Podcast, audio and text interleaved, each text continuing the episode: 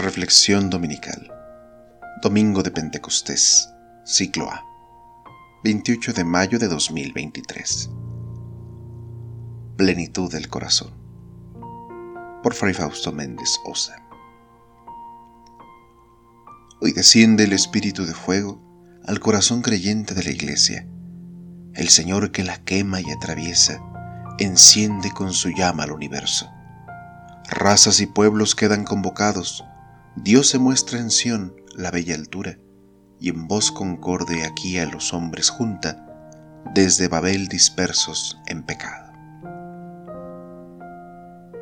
El día de Pentecostés nos reunimos a celebrar el amor de Dios.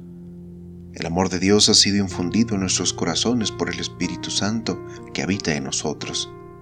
Luego entonces, Pentecostés es la celebración de la plenitud de la vida en Dios. El tiempo de Pascua está por terminar, pero la realidad de la Pascua no se ha agotado. El cirio pascual, como signo litúrgico, se apagará y su luz ya no brillará sino en asambleas muy especiales, las celebraciones de los sacramentos que nos recuerden el misterio pascual, tales como el bautismo, la primera comunión o la confirmación. Estos son los misterios principales que nos han introducido no solo a la iglesia, no a la fe de los padres o padrinos, sino a Cristo mismo y su gracia, a su persona divina confiada a la iglesia como signo de salvación y de su presencia real. Somos signos de un Dios vivo y verdadero. ¿De verdad somos signos de un Dios vivo y verdadero?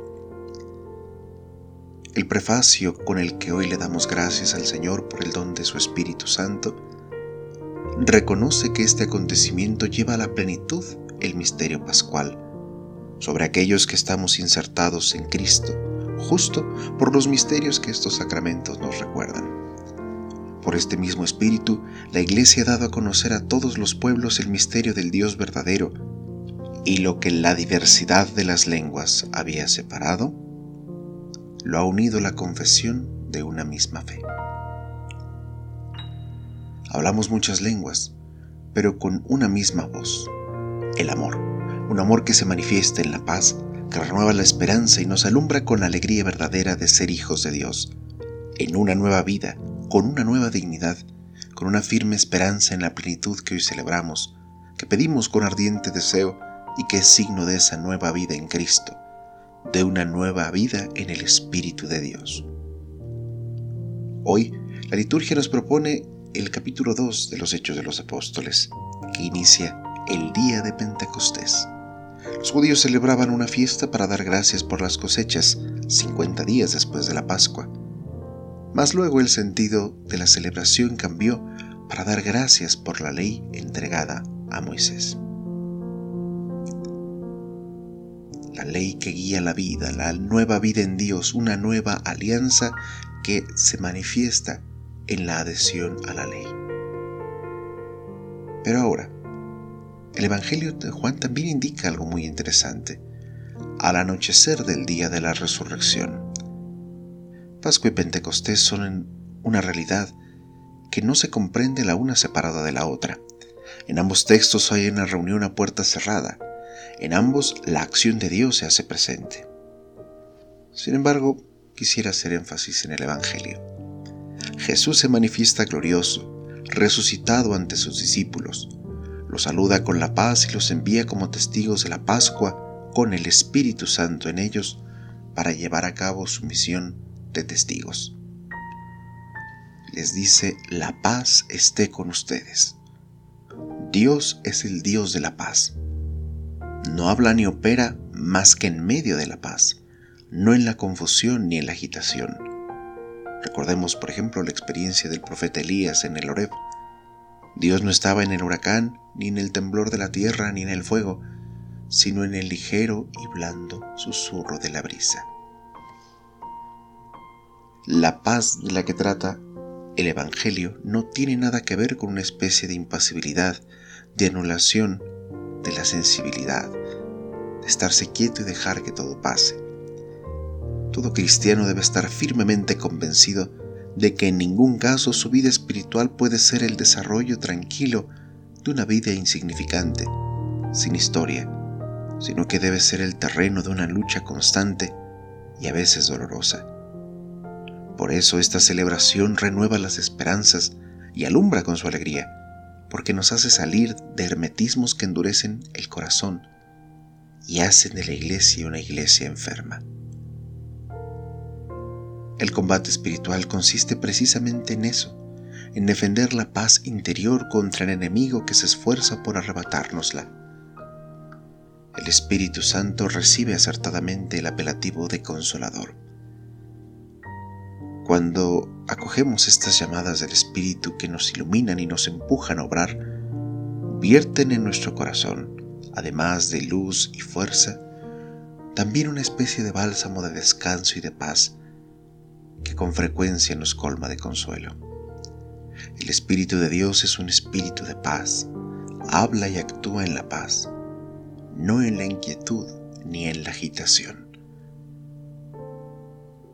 Por eso se puede decir que el medio más seguro de perder la paz es precisamente tratar de asegurar la propia vida con la única ayuda de medios humanos, de proyectos y decisiones personales, o quizás confiando en otra persona, y no propiamente en Dios. Dada nuestra incapacidad, la limitación de nuestras fuerzas, la imposibilidad de preverlo todo, o las decepciones y frustraciones que nos pueden procurar algunas personas cercanas que queremos y con las que contamos y que nos pueden fallar. El que trata de salvarse así se debate entre tormentos e inquietudes porque pone su esperanza en muchas cosas y no en Dios. No se trata de descuidar aquellas y procurar una.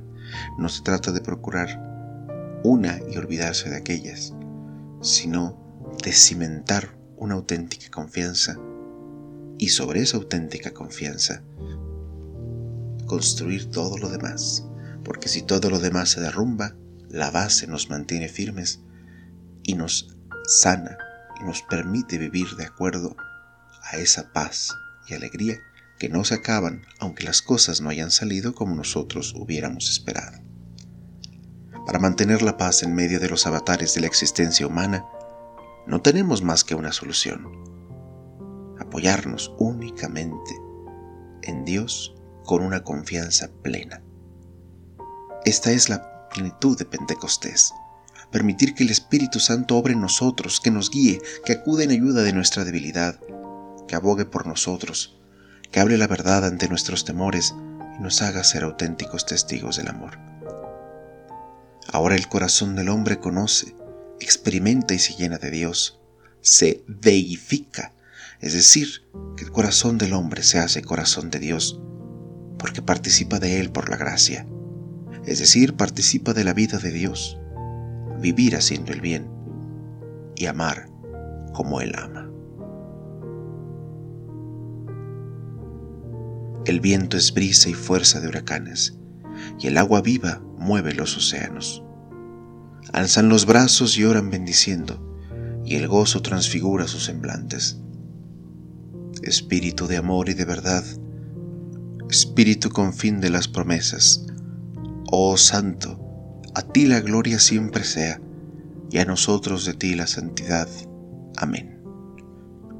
Pascua, cuando la esperanza ha colmado el corazón, y Pentecostés, cuando el corazón del hombre se hace corazón de Dios. Ha concluido el tiempo litúrgico de Pascua. Demos gracias a Dios. Aleluya, aleluya, aleluya. Dios contigo, conmigo, con nosotros.